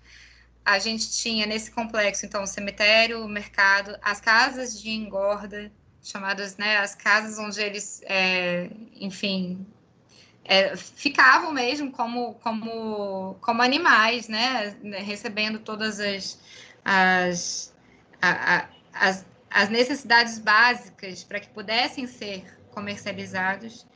E, por fim, o Lazareto, que era no alto do morro ali, da, onde está a igreja de Nossa Senhora da Saúde, da Gamboa, os Lazareto, que era onde os escravos é, que chegavam doentes deveriam ficar isolados. Na verdade, na verdade, no início mesmo do, do funcionamento desse complexo, todos eles iam para o lazareto, depois se fazia a separação e a triagem entre doentes e sadios. E os doentes ficavam e os sadios iam para o mercado. Então, se estabeleceu todo esse complexo ali na região do Valongo, e mais tarde, em 1811, é construído, é finalizada a construção do chamado Cais do Valongo, é, que é onde desembarcavam, então, né, os, os as pessoas escravizadas. Bom, o Cais do Valongo, estima-se que passaram pelo Cais do Valongo, existe uma. Olha, é, existem números diversos em publicações diversas. Não, então, já, já encontrei desde 500, até, 500 mil até 1 milhão. Então, as estimativas aí que, que são mais comuns vão entre 700 mil e 900 mil. Então, é a maior diáspora africana, né? Que a gente tem conhecimento nas, nas Américas. Exato. É... contextualizando, Letícia, a gente está falando de um milhão de pessoas há 200 anos atrás, né? Exatamente. um milhão de pessoas era muito maior na população do que hoje. Exatamente, é isso. Então, isso é bem importante contextualizar. É muito, é, é a nossa, é a nossa população, né? Assim, é, é a é, o, o Valongo, esse, esse complexo, essa entrada, essas pessoas, elas, elas formam a nossa população. É, nossa, o Rio de Janeiro é o Rio de Janeiro, o Brasil é o Brasil por conta desse processo, assim. Então, é, é, é, fundante né, da, da sociedade. É, não é um, um, Por isso a, a importância da zona portuária para a gente entender essa, essa relação toda. E como que aí o Rio de Janeiro se insere num circuito da acumulação capitalista que vai integrar ali os interesses é, ingleses, portugueses, né, com, com a África e com o Brasil, né, com, com o Brasil primeiro colonial, depois império. É, é, então, é, é isso, estima-se isso entre 700 e 900 mil que, de, de pessoas escravizadas que passaram pelo Cais do Valongo. É, o Cais do Valongo ele funcionou oficialmente até 1831, então foram 20 anos de funcionamento oficial. Em 1831, a gente tem a promulgação da Lei Feijó, né, que que vai determinar que os escravos que desembarcassem no Brasil a partir de então seriam livres, mas essa lei Feijó não teve efetividade na prática. Né? Os desembarques clandestinos continuaram com muita, é, com muita intensidade, então se diz, né, os historiadores, enfim, dizem que o cais ele continua funcionando clandestinamente a partir de, de é, cais acessórios, né, nos entornos, enfim, e, e aí você tem um processo ali que, ao mesmo tempo, torna a região portuária um, um centro da acumulação capitalista. Então, isso é como que, como que a gente insere né, o, o Brasil no processo global da acumulação capitalista, dentro desse contexto do capitalismo mercantil, né? É, e já industrializando, já no processo de industrialização. Como que o, o, a região portuária se torna o centro desse, desse processo, né, um elemento, uma peça aí fundamental. Então, é uma região, do ponto de vista da acumulação, extremamente dinâmica, e, ao mesmo tempo, uma região que vai se tornar bastante estigmatizada e desvalorizada, desde o início do século XIX, por conta da própria atividade que a movimentava, né? E aí esse, essa, essa estigmatização, ela vai levar a que em 1843, né, no contexto já do Império, sob Pedro II, né, a gente é, vai assistir aí a construção do chamado Cais da Imperatriz, que está lá também, né, exposto, que foi, é, entre aspas, aí descoberto também com as obras do Porto Maravilha em 2013. É, o Cais da Imperatriz, ele foi construído, é, né, discursivamente, ele foi construído para a recepção da da Teresa Cristina, princesa da, das duas Sicílias, do reino das duas Sicílias, que foi prometida e foi casada por procuração com Dom Pedro II. Então ela, esse cais ele constrói para receber, para ela desembarcar nesse cais, mas ele tem um conteúdo simbólico fortíssimo, né? Então a, tem uma antropóloga que foi responsável pelas escavações com a descoberta do cais, no contexto já do Porto Maravilha, que é a Tânia Andrade Lima, ela fala que a, a princesa pisa no sangue negro, né? Então você tem um, uma primeira tentativa aí de apagamento da história com essa construção do cais da Imperatriz sobre o cais do Valongo. Então ele ele soterra o cais do Valongo, né? E busca realmente promover esse processo de apagar a história colonial brasileira. Então é, lembrando aí, pensando que a gente está num contexto de diversas é, processo aí e pressões gradativas né, para abolição, através de, principalmente, do atendimento a interesses e intencionalidades externas, né, vinculadas a, ao processo, às necessidades de acumulação de capital é, no contexto inglês, principalmente. Então, você tem toda essa, essa esse, esse movimento aí, pouco a pouco, pela, pela abolição, bem também entre aspas, né? Importante dizer, mas que vai ser um pouco é, tornado emblemático aí pelo, pela construção da Cais da Imperatriz sobre o Cais do Valongo. Bom, aí em 1850 a gente tem a Lei de Terras e a gente tem a Lei Eusébio Queiroz, que definitivamente, né, ela, ela oficialmente proíbe o tráfico de escravos, proíbe a entrada né, de novas pessoas escravizadas, e isso está associado, claro, à geração né, de uma disponibilidade, de um lado, de terra tornada mercadoria a partir da lei de terras, né? Então, a terra ela passa a ser acessível somente pela compra, com a promulgação da lei de terras. Não é à toa que ela é estabelecida e promulgada junto com o processo paulatino de abolição da escravidão, né? Isso vem associado a uma estratégia muito clara de impedimento de acesso à terra pela população que estava ali já alforriada, né, já liberta e, e prestes a, a, a, a, libertar por, por completo, né, em, também entre aspas. Então, você tem um, esse, e aí esse, essa, a lei de terras vai promover uma fragmentação das terras ali na zona portuária, que antes eram muito vinculadas às, às irmandades, à igreja, e era a igreja quem controlava essas terras na, nesse centro urbano e promovia o mercado de aluguéis para as classes trabalhadoras, informação, né, ainda informação ali.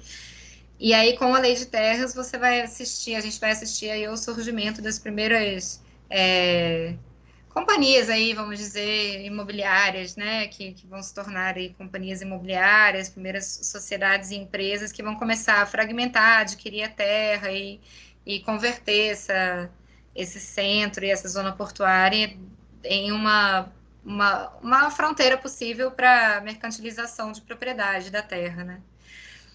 Bom, nesse, aí nesse contexto, então, com, com, ao longo desse, desse século XIX, segunda metade, no contexto gradativo aí de abolição, e que vai desembocar em 1888 e 89 com a proclamação da República, que vem juntos, vai se estabelecendo aí nessa zona portuária, então, uma, um, uma uma, um território né, voltado para a moradia e para a reprodução social e cultural dessas classes trabalhadoras aí em formação no Brasil. Né? Então, são, são basicamente negros é, alforriados, negros libertos, é, seus descendentes, e depois a gente tem algumas levas aí migratórias internas e também levas de imigração, né, europeia que vão se estabelecer nesse território,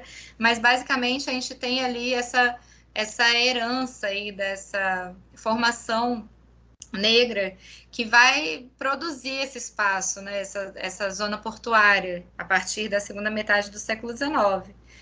E aí vão se configurando as formas de moradia dessa população. Então, são, são casebres, são cortiços, pouco a pouco elas começam a ocupar os morros, isso vai se exacerbar depois da Reforma Passos, no início do século XX.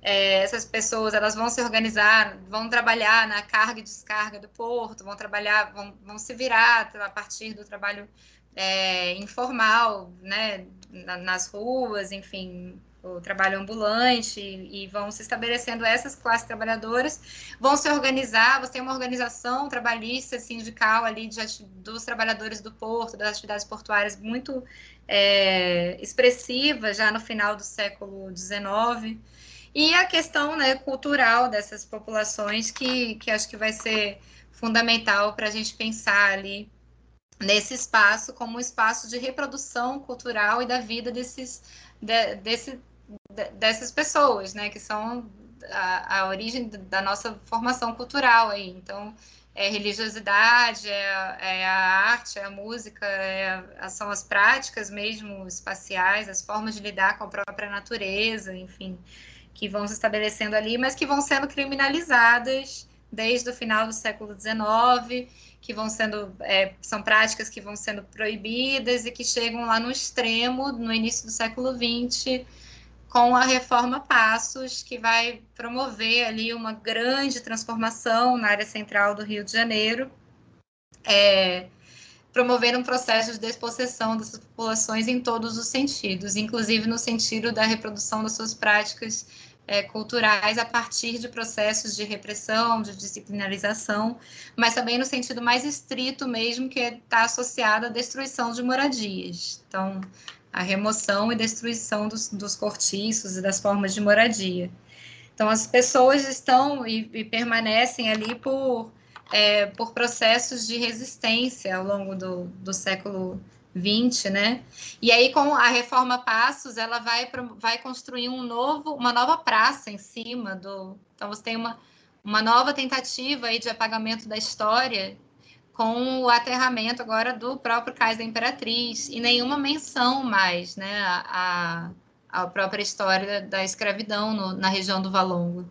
Então, com a, com a entrada da República, com a entrada da ideia de que é preciso higienizar né, essa lógica é, ideológica, né, melhor dizendo, essa ideologia dessa produção do espaço urbano, é que é profundamente racista e vai estabelecer, então, portanto, um processo brutal aí desde então de, de racismo ambiental na zona portuária, você tem um apagamento da história, um novo apagamento da história, né? um novo apagamento dessa, dessa, dessa, dessa herança, né?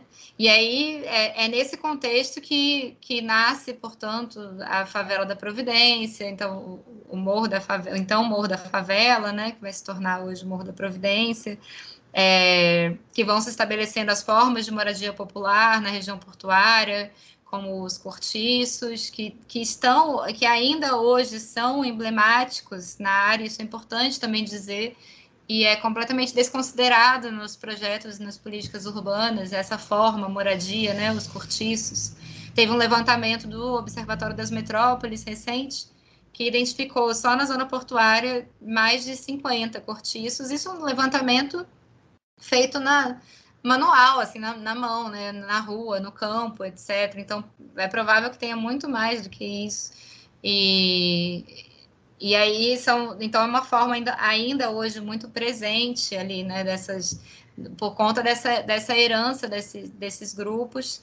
É, e, e, novos processos ao longo de todo o século XX de criminalização dessas práticas, desses grupos, né? Então, acho que a própria criminalização do, da cultura e do samba é, vem muito nesse sentido também, né? Ao no decorrer do século XX. E, ao mesmo tempo, quando você tem um, um um suposto, né, uma, um certo isolamento dessa área em relação ao restante da cidade, por conta dos, dos processos que eu comentei já anteriormente, como a construção das próprias avenidas, é, o deslocamento de, de pessoas para a Zona Sul, para a Zona Norte, você tem uma nova segmentação do espaço que vai se estabelecendo, o surgimento de novas centralidades afastadas né, do, do chamado centro, como é, o mais emblemático vai ser a Barra da Tijuca, mas antes disso a gente tem a própria Madureira é, como uma, uma referência central desse processo.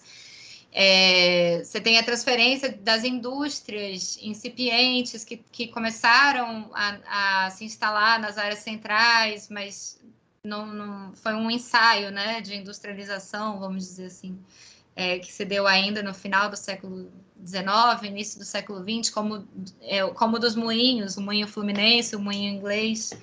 É, e essas indústrias também elas vão se, se, se, dispersar né, pelo território ao longo das linhas férreas, assim como parte das classes trabalhadoras. Então, isso tudo ao longo do século XX vai promover uma certa. É, é, uma certa cristalização ali da área que faz com que as classes populares que lá habitam, né, constituam suas próprias práticas, seus próprios modos de vida, suas próprias relações né, com o território e, e relações sociais. E, e são essas, e, e, é esse, são essas práticas, são essas pessoas né, que vêm dessa, dessa herança, desse histórico todo ali, que está ali produzindo esse território ao longo do, de todo esse tempo, que são tornadas ali tábula rasa quando chega um projeto como Porto Maravilha e que coloca discursivamente muito claramente que se, que se trata de um grande vazio urbano ou de uma área morta que precisa ser revitalizada, a qual precisa ser dada vida, né? A ideia de revitalização, ela carrega muito esse sentido, de trazer a vida algo que não tem vida. É, e aí a gente olha para essa história toda e fala, como assim, né? Como, como a gente pode dizer que não tem vida? Se é uma, uma história tão, tão intensa, né? De, de luta, de resistência, de... A, as próprias revoltas do início do século XX também, né? A revolta da vacina, a revolta da chibata, tem uma referência central ali naquele território.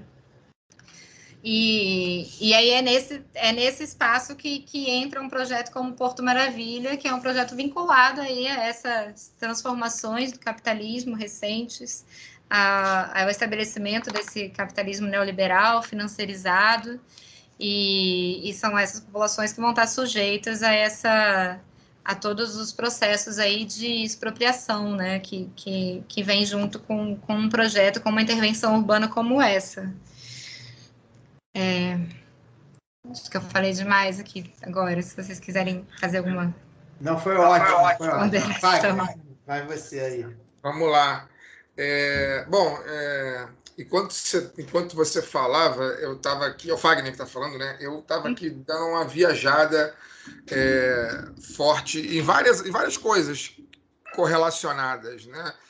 É, quando se trata do racismo ambiental, eu estava pensando aqui do, do caso da TKCSA uhum. é, em, em, Itaguaí, né, que é uma, um assunto abs, absolutamente absurdo e que tem quase tem pouca ou quase nenhuma repercussão fora dos, uhum. dos círculos dos movimentos sociais e dos círculos acadêmicos, né? Que a imprensa basicamente ignora o que a TKCSA faz naquela região.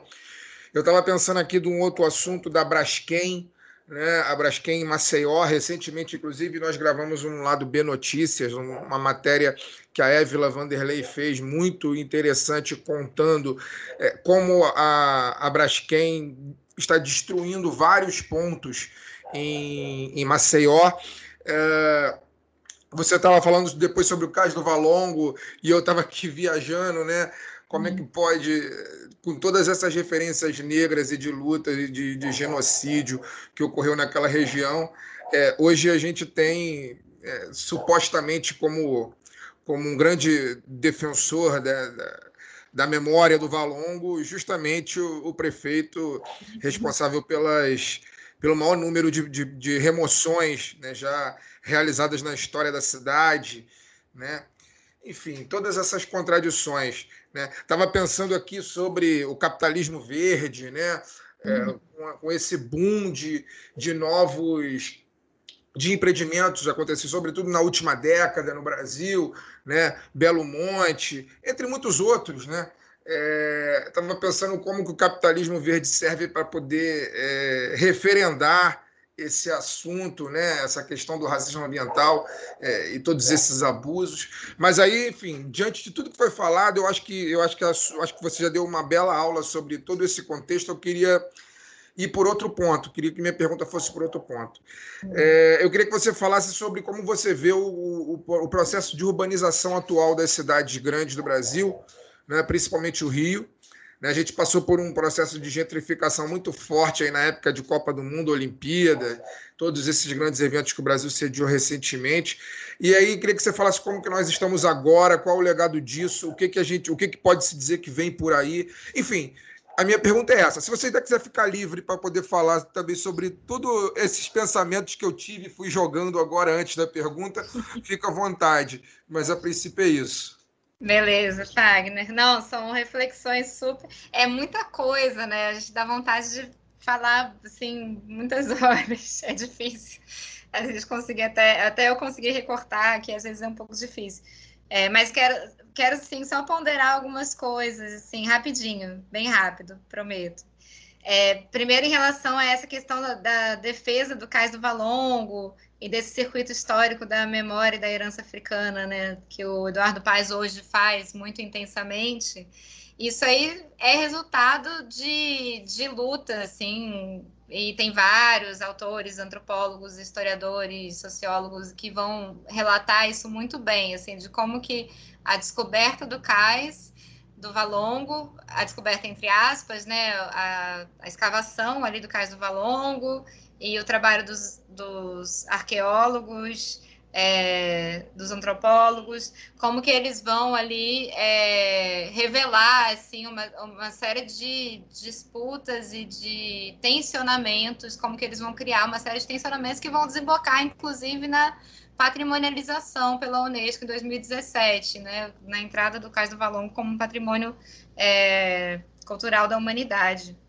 E aí hoje é claro que o Eduardo Paes ele vai se apropriar desse de toda essa todo esse esse movimento, né, e, ainda mais no contexto que vivemos hoje, e vai trazer ali para o centro do, da zona portuária, do Porto Maravilha, essa, essa revalorização. Mas no início era, nem aparecia, né? No próprio projeto de lei, no início mesmo do Porto Maravilha, eu acompanhei, o meu doutorado foi bem no início, foi entre 2010 e 2015, então acompanhei bastante assim, o início do processo, essa discussão nem aparecia.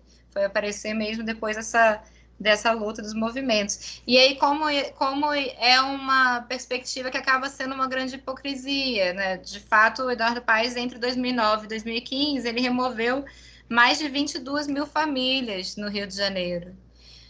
Só no Morro da Providência foram removidas, é, um, com pedra lisa, foram removidas um pouco menos que 200, mas a previsão era de remoção de 832 casas sendo que o morro tem 1.200 e alguma coisa, segundo o censo de 2010, né, que está bem desatualizado.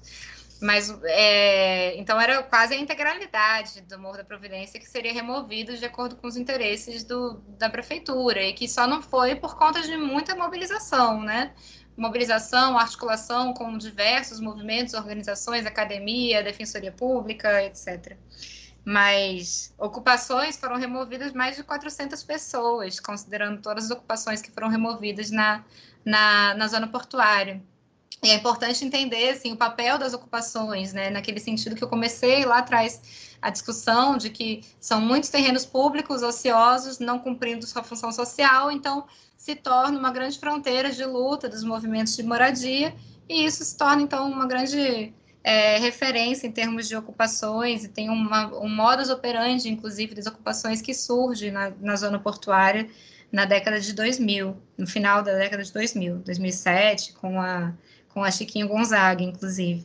Então, na Rua do Livramento foram mais de 400 famílias ameaçadas no contexto do Porto Maravilha. É, então é, é, uma e aí a gente é, é, o que a gente fala, né? Não, não adianta falar em preservar a herança africana, preservar a história, preservar a memória, criar monumento, patrimonializar o que for, se as pessoas que estão ali hoje, que produziram historicamente esse espaço ao longo de décadas, né? ao longo de gerações, elas não são respeitadas nos seus, na sua necessidade de permanência nos seus espaços de vida, né? E não só de permanência, mas de obtenção de, de, de políticas e de, de melhorias habitacionais, urbanísticas, de equipamentos públicos e de saúde, etc., nos seus lugares de vida. Mas foi bom você falar isso para a gente fechar por aí.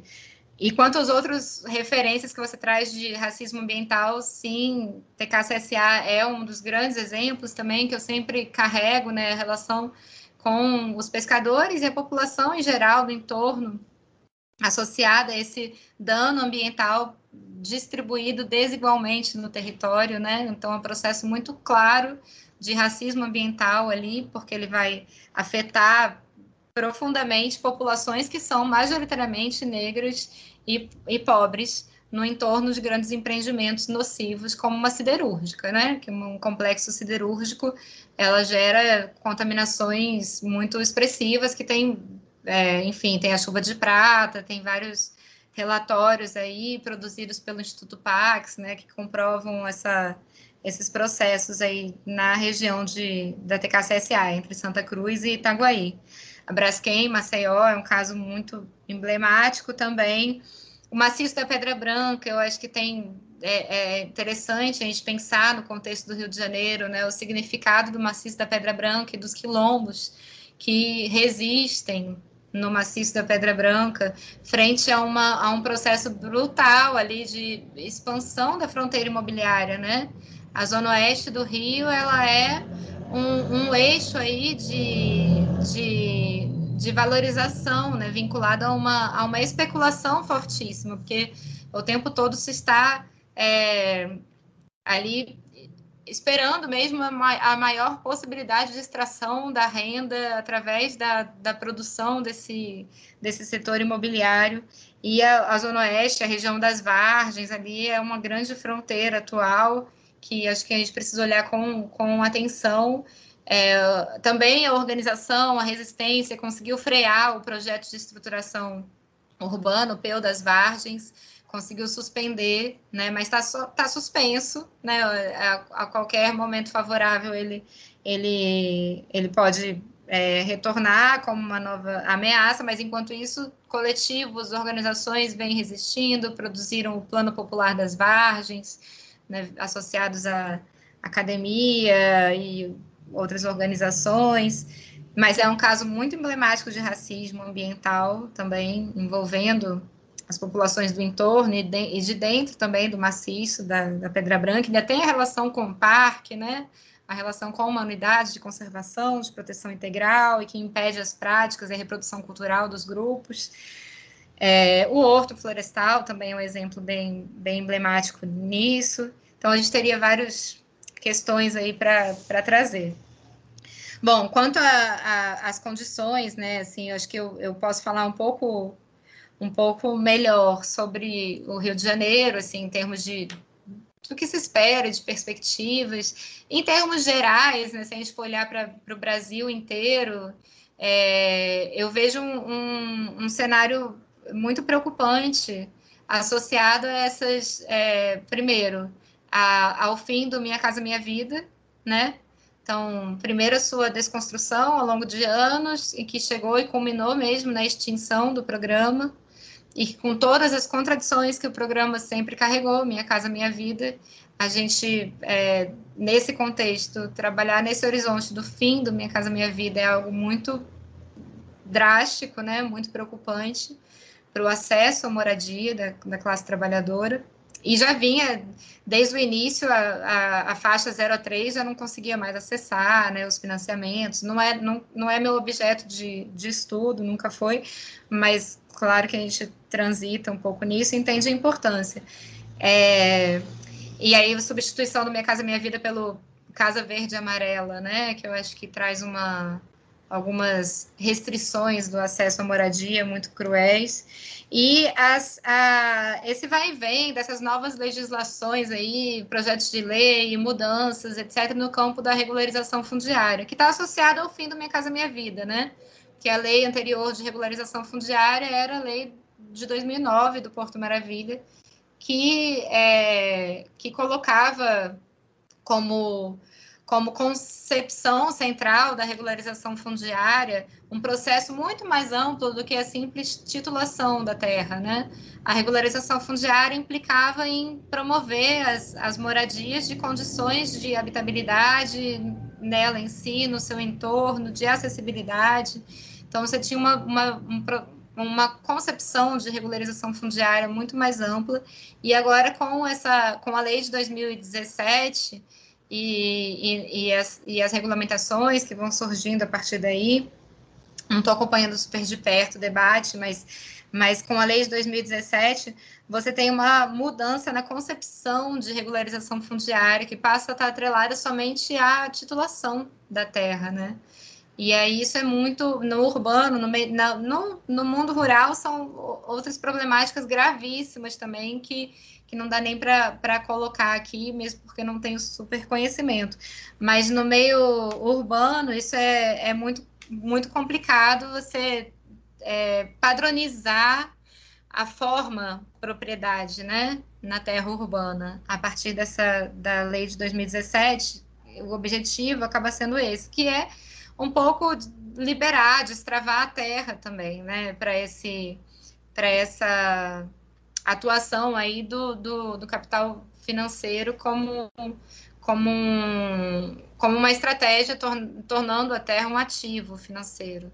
A cidade ela passa a ser um grande negócio, né? Nesse contexto atual do capitalismo neoliberal, no processo de neoliberalização de financiarização, a produção do, do espaço urbano ela deixa de estar unicamente a serviço né, da acumulação na esfera do capitalismo produtivo, industrial. Então, o urbano ele nasce muito com esse sentido de dar o suporte à acumulação na esfera da produção. Então, dar o suporte para extração de mais-valia e, e, com isso você precisa dotar essa dotar os, as, as cidades de infraestrutura, de locomoção, de transporte, moradia para a classe trabalhadora, é, logística para o escoamento da produção, né?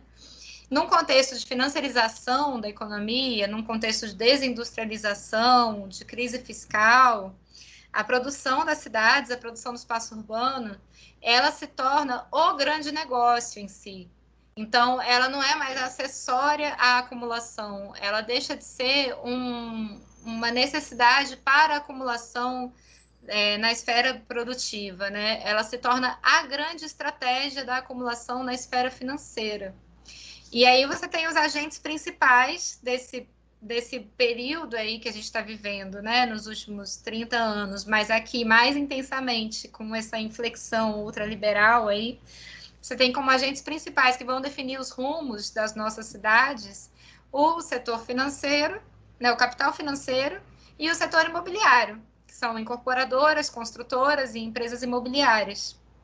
Então, o Estado ele vai estar submetido a esses interesses, vai estar entrelaçado a esses interesses, né? Lembra, pensando sempre também no Estado aqui como, como representante aí dessas forças, né? É, desses jogos de forças e, e, e, tendendo a representar essas forças hegemônicas, e ele vai desregulamentar, vai promover exceções, então essas, esses projetos de, de estruturação urbana, por exemplo, né, as próprias operações urbanas consorciadas, elas são, de certa forma, exceções que são promovidas pelo Estado em determinadas parcelas da cidade, voltadas para essa é, reprodução desse capital nessa esfera financeira, né?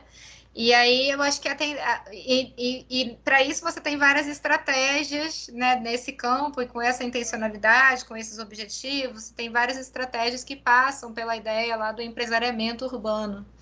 Então, a cidade ela passa a ser vista como uma grande empresa, né? Como a cidade em si, ela precisa gerar o lucro. E aí ela se torna um grande painel de investimento em disputa na escala global então, as cidades brigam para ver qual consegue atrair mais investidores. E, e nisso as políticas passam a ser determinadas, passam a ser conduzidas nessa articulação Estado-empresa, inclusive explicitamente através das parcerias público-privadas, né, como grande estratégia aí desses processos.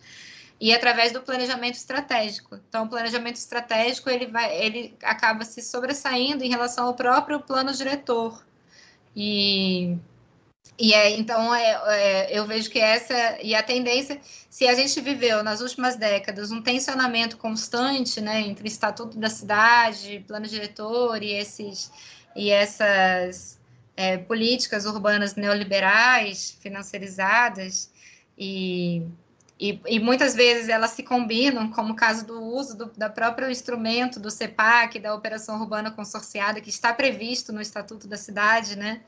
Mas durante muitas décadas, aí, algumas décadas, a gente viveu esse tensionamento constante. Parece que hoje a gente tem uma tendência é, em, em, dissolução desse tensionamento a favor de uma hegemonia completa aí dessa perspectiva neoliberal financiarizante do espaço, né? É, e aí é importante a gente refletir sobre várias coisas, assim, pensando no Rio de Janeiro em si, é, essa, esse lançamento do, do programa Reviver Centro, né, atualmente, que é o programa de revitalização, entre aspas, do centro do Rio de Janeiro, ele parece, né, na, na minha interpretação, ele parece talvez estar atrelado a uma sobreacumulação na esfera financeira vinculada inclusive aos próprios CEPACs, né, que estão aí é, flutuando aí nessa esfera financeira, né, que não foram convertidos nesse último momento do, do Porto Maravilha em, em edifícios, em, em solo criado, né?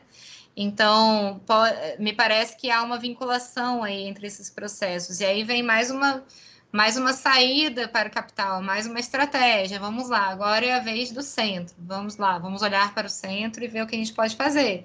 E aí o Reviver Centro também tem vários problemas.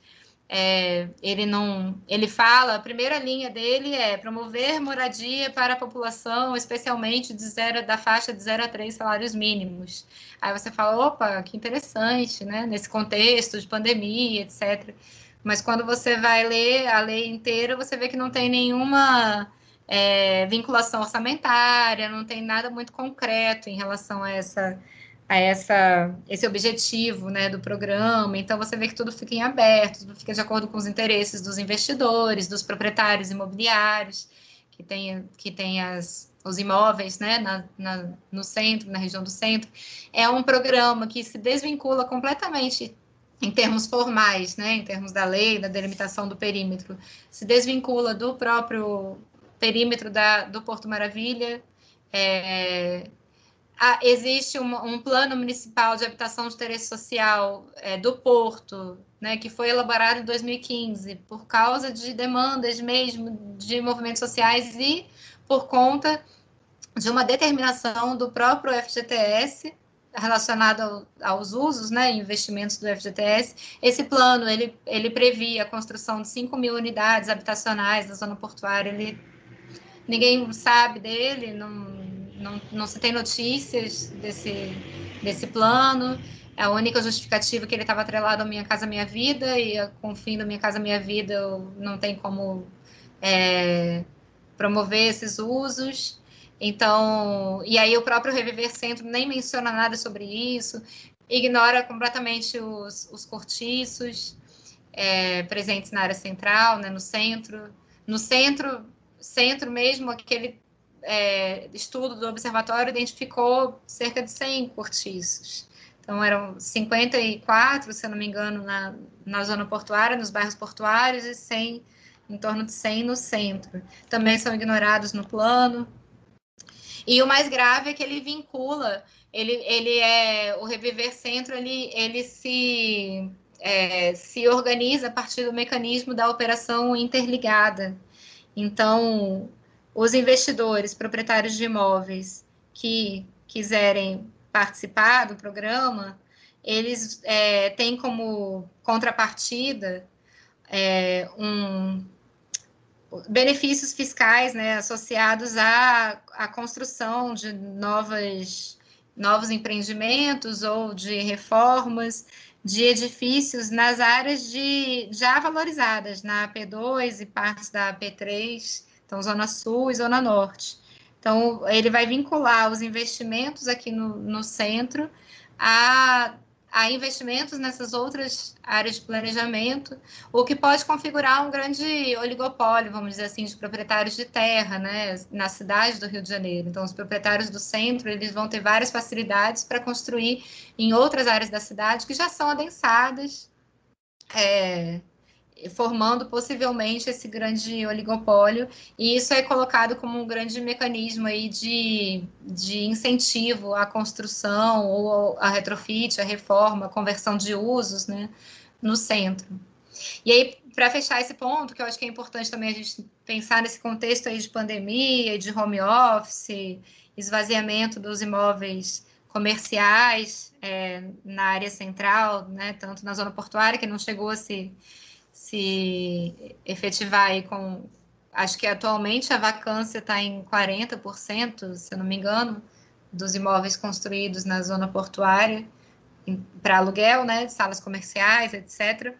Mas, mas pensando um pouco nesse esvaziamento, nesses edifícios e unidades vazias a serem convertidos em unidades residenciais, segundo o Reviver Centro, é, eu fiquei refletindo aqui também sobre a necessidade que, que temos, né, nós aqui no, no nosso campo, de olhar um pouco também para esse centro, não mais só para a zona portuária, mas para esse centro expandido, como também uma nova fronteira aí de luta é, dos movimentos de moradia. Né? Você tem um, uma, um estoque aí de imóveis que não estão cumprindo ou não vão mais cumprir função social. Então é preciso disputar, é preciso disputar essa agenda, disputar esse projeto, é, e através de vários mecanismos e estratégias para que ele não se torne aí mais um projeto de, de gentrificação né, do, das áreas centrais. E isso é, só é possível mesmo com muita organização e com muita luta, né?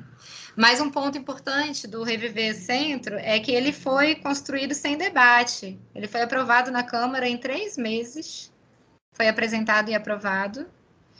E isso, a, a sensação que dá é que é, correram, aceleraram esse processo para que ele pudesse ser inserido no contexto da revisão do plano diretor, que está em andamento agora. Então, mais uma vez, o plano diretor ele vai é, atender os interesses desses projetos específicos, né? Então, é, são os projetos específicos que correm para ser aprovados para poder entrar a tempo na revisão do plano diretor, tal como foi com o plano com o Porto Maravilha. A gente estava com a revisão do plano diretor atrasada há quase 10 anos, e aí o, o Porto Maravilha é aprovado em cinco meses, ele é apresentado e aprovado na Câmara dos Vereadores, com quase nenhum debate também, e aí ele é inserido no, na revisão do plano diretor publicado em 2011. Agora parece que está acontecendo a mesma coisa. E, e o Reviver Centro já está aprovado, já está como lei, então não é possível mais mexer nos seus mecanismos efetivamente, né? E o plano diretor, ele pressupõe uma construção pautada na participação popular, na organização coletiva. E, enfim, isso é outro ponto também que a gente está vivendo num contexto de é, de revisão do plano diretor feito totalmente pela, pela internet, que é também uma, é um processo muito sujeito a críticas, no mínimo, né? Assim como que a gente promove participação popular fazendo uma revisão dessas 100% remota, por reuniões e audiências públicas pela internet. Mas, mas, bem ou mal, o plano diretor pressupõe um debate, uma discussão pública, que o Reviver Centro não pressupôs. Então, é, a gente tem mais um problema aí identificado nesse, nesse contexto, né? A gente vai ficar de olho aí na, na nessas próximas medidas né, do, do Eduardo Paes, que volta num, num, outro contexto, né, no contexto de crise, no contexto, como a própria Letícia falou, de um acirramento de movimentos sociais, né, as pautas ambientais, já, já tem um outro contexto do, do que da primeira eleição dele. Hum. A gente vai ficar de olho nisso. E antes da gente terminar. E tem um contexto importantíssimo, né? Fale, além de tudo, além desse que você falou, o contexto de que ele volta depois do Crivella, que é a catástrofe é. do ser humano, né? Pois é, pois é. Pois é. Antes da gente encerrar, vou passar aqui os recadinhos para os nossos ouvintes, as nossas mamatinhas. Digitando o código lado B na hora da compra, você tem 10% de desconto na veste esquerda. Tem estampa da Lélia Gonzalez, Mercedes Sosa, Paulo Freire, Che Guevara, Marielle, Malcolm X e muito, muitos outros. Acesse vesteesquerda.com.br e utilize seu código lado B. Também, relembrar, tem 10% de desconto com o cupom lado B na www.camisacritica.com. Camisa crítica criada para uma esquerda que não tem medo de dizer seu nome. Breve, a gente é, já anunciamos uma das novidades tem outras novidades aí que serão anunciadas nas próximas semanas. Então fiquem ligados aí. Letícia, agradecer a sua presença virtual aqui para uh, dar essa entrevista para a gente. Foi uma aula né, para a gente e é muito, é muito interessante quando a gente tem esse tipo de entrevista que contextualiza, né? É, é, é muito importante para os nossos ouvintes, principalmente que são de fora do Rio, entender a dinâmica é, da cidade, que, claro, tem suas dinâmicas próprias, mas também é, daqui, a gente costuma dizer que é daqui, é o laboratório de muitas das, ações que a gente vê no Brasil. É, inclusive, infelizmente, no governo que estamos, né? Não por um acaso, Exato. o quadro do, do presidente é aqui, né? A, a, a, o domicílio eleitoral do presidente é aqui no Rio de Janeiro. É, agradecer então sua presença, muito obrigado mesmo, né? A gente que, que divide aí o, a, o trabalho lá, eu estou no IBGE também para participar ah, do censo. Legal. Então tem uma, tem uma galera aí que, que me acompanha no IBGE. Aí eu estou na comunicação, né? O pessoal, pô, você é do lado B e tal. É, sou eu mesmo e tal. Só que no. IBGE eu uso, eu uso o Belande com L só, né? Então eu, eu brinco que é o disfarce do Clark Kent, né? Boto um óculos. É, então, mandar um abraço aí para o pessoal da, da, do IBGE que de repente for, for ouvir esse, esse, esse podcast. E é isso, muito obrigado, tá? Dá seu recado final, é, onde a gente pode encontrar aí seus textos, é, seus trabalhos, enfim. Bom, só queria agradecer mesmo por essa oportunidade. Acho que eu peço desculpas se às vezes eu me empolgo muito e aí falo demais, mas é um assunto, ainda, ainda fica muita coisa, né, que a gente gostaria de conversar, assim. Então, obrigada mesmo, de verdade. Parabéns pelo trabalho desenvolvido por vocês. E acho que até uma próxima. Espero que seja proveitoso aí. Certamente voltará. Fagner Torres, seu boa noite aí. É, vamos lá, agradecer. É, realmente foi muito bom. A gente teve um, um panorama, não só um panorama atual, mas um panorama histórico para poder entender é, como, que, como que as coisas se desenvolveram e se desenvolvem, continuam se desenvolvendo a ponto da gente chegar é, no estágio que nós estamos hoje. Né? É, agradecer mesmo a presença. E, enfim, antes de encerrar minha participação, só queria mandar um abraço para um ouvinte nosso, que é o Bruno de Moraes Lima. O Bruno, ele é professor, ele é de professor, de, ele é de Presidente Prudente, interior de São Paulo, né? E, e leciona na, na, escola Deputado Felício Tarabai, na cidade de Tarabai, que é do lado lá de, de Presidente Prudente, né? Ele até falou, Fagner, ouço o programa de vocês, aqui é a terra do agro. É, quer dizer, é difícil dizer hoje qual é, onde que não é a terra do agro. O agro tomou conta de tudo, né? O agro, enfim.